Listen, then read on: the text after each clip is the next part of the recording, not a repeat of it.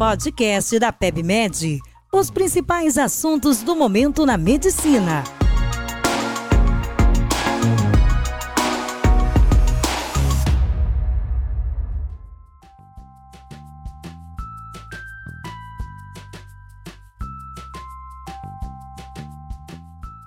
Olá, sejam bem-vindos a mais um podcast da PebMed. Eu sou Luiz Fernando Vieira, sou médico endocrinologista e sou conteudista do portal PebMed. Hoje eu vou falar sobre os destaques do Congresso Endo 2022. Este é o congresso da Endocrine Society, a principal sociedade norte-americana de endocrinologia e uma das principais sociedades do mundo.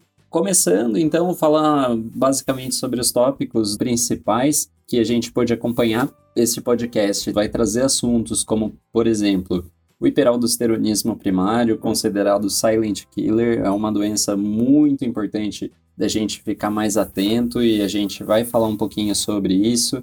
As consequências a longo prazo do tratamento do hipertireoidismo é uma coisa que nem todo mundo tem muito contato com isso, mas é uma questão muito difícil, né? A remissão, a recorrência da doença, o que fazer e se é possível manter ou não um tratamento a longo prazo para essa condição. Falaremos também sobre o hipotireoidismo, quem nunca ouviu falar que trata hipotireoidismo, mas mesmo assim persiste com sintomas de cansaço, dificuldade para perda de peso, né? Então, a gente vai trazer também um panorama com base em evidências a respeito de como será que é possível manejar melhor essa situação. Também falamos sobre saúde óssea, então o uso do denosumab na osteoporose e o que fazer depois da suspensão dessa medicação, além de tópicos diversos como o tratamento da puberdade precoce, que é uma coisa que nem todo mundo também tem contato na prática clínica, e também sobre um tema que é de maior curiosidade para todo mundo, que é o hipogonadismo masculino e quem de fato precisa repor testosterona e quais cuidados devem ser tomados nessa condição.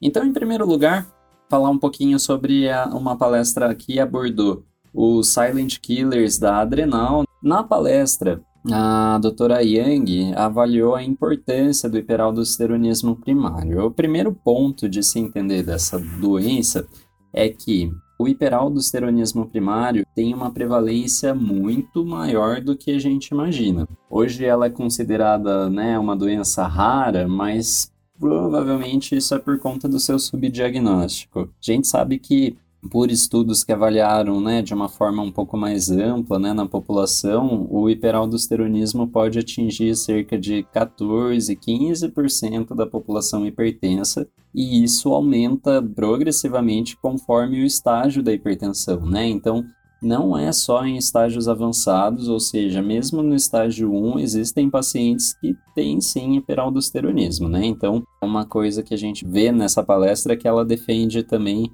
uma forma mais simples e diferente da gente fazer esse rastreio. Bom, ainda falando né, um pouquinho sobre a importância do hiperaldosteronismo, é que existe no hiperaldosteronismo, de forma independente dos controles pressóricos, um aumento do risco cardiovascular.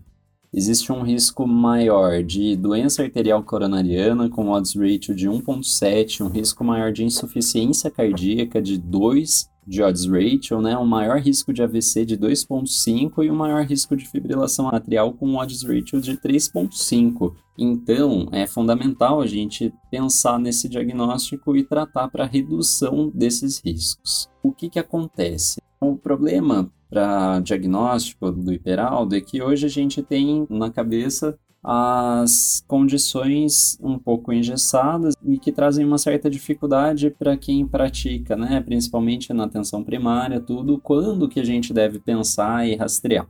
Mas o que a doutora Yang discute e que é muito interessante é que, por estudos, foi visto que aumentar a dosagem para a população, por exemplo, hipertensos grau 1, estágio 1, você pode aumentar, né, fazer um diagnóstico mais precoce e talvez tratar mais pessoas. Agora, um grande problema é que isso também pode gerar um tratamento excessivo, né, um sobretratamento, tudo é uma coisa meio discutível. O fato é que a gente não pode esquecer, né, do hiperaldo, lembrar da alta prevalência do risco cardiovascular maior associado a apenas o fato da aldosterona estar elevada e que existe um tratamento específico. Partindo para o próximo assunto, a gente também teve a oportunidade de acompanhar palestras a respeito das consequências a longo prazo do tratamento da doença de Graves. Bom, o que, que a gente tem a respeito de cada uma delas? Cada um tem suas indicações, né? O radioiodo acaba sendo um tratamento um pouco mais definitivo, porém acaba levando a taxas também de hipotireoidismo. O tratamento com medicação, ele é a opção atualmente mais utilizada na Europa, no Brasil e atualmente também nos Estados Unidos. E é a forma preferida pelos pacientes. Isso porque evita o paciente a ser submetido a uma radiação ionizante, como no caso do iodo, em casos, por exemplo, de pacientes que têm fatores de risco para oftalmopatia ou têm oftalmopatia, o tratamento medicamentoso é melhor do que a exposição ao iodo e você evita que o paciente seja submetido a uma cirurgia. Claro que vão existir as situações e indicações específicas de cada uma delas, mas o grande foco dessa palestra que abordou o tratamento pelo Dr. David Cooper é a avaliação do tratamento medicamentoso. Bom, o tapazol, né, então, ele é uma medicação que existe um certo risco, principalmente no início do tratamento, que é idiosincrásico, independente da dose que você utiliza, de agranulocitose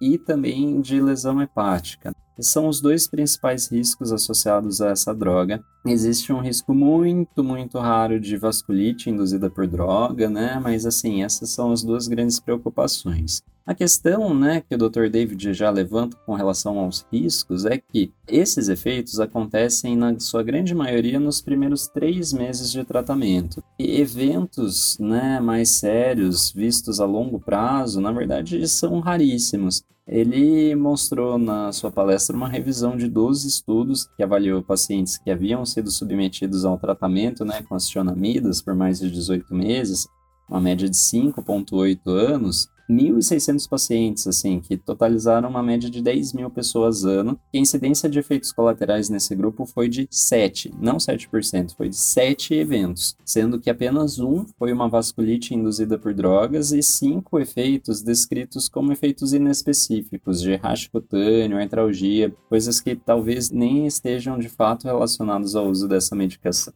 O fato é que, aparentemente, o uso prolongado dessa droga não tenha um problema significativo. A mensagem final é que, por que, é importante abordar esse assunto? É porque o uso de antitireoidianos a longo prazo pode estar relacionado a uma maior remissão do Graves e também um menor risco de recorrência. Muito bem, partindo para o próximo tópico, que é o hipotireoidismo. Bom, o que, que a gente tem hoje, né? O grande problema no hipotireoidismo é que tratamento do hipotireoidismo atual, algumas pessoas ainda se sentem né, com sintomas como, por exemplo, cansaço, fadiga e dificuldade para perda de peso. Grande questão é, existe uma abordagem para você fazer algo a mais? Então, uma coisa que é muito comumente comentada é o uso de T3, Porém, o Dr. Medit mostrou diversos estudos, basicamente os maiores estudos que foram realizados no tema, com ensaios clínicos randomizados, e de fato não mostraram benefício na reposição do T3. Existe muita crítica no desenho desses estudos, como por exemplo N pequeno, uma heterogeneidade grande da população, pessoas que no início já tinham né, os sintomas muito bem compensados, então por que, que você daria né, o T3? Mas, enfim, o resultado desses estudos é negativo. Então, por enquanto, a recomendação das principais sociedades né, é de não dar T3.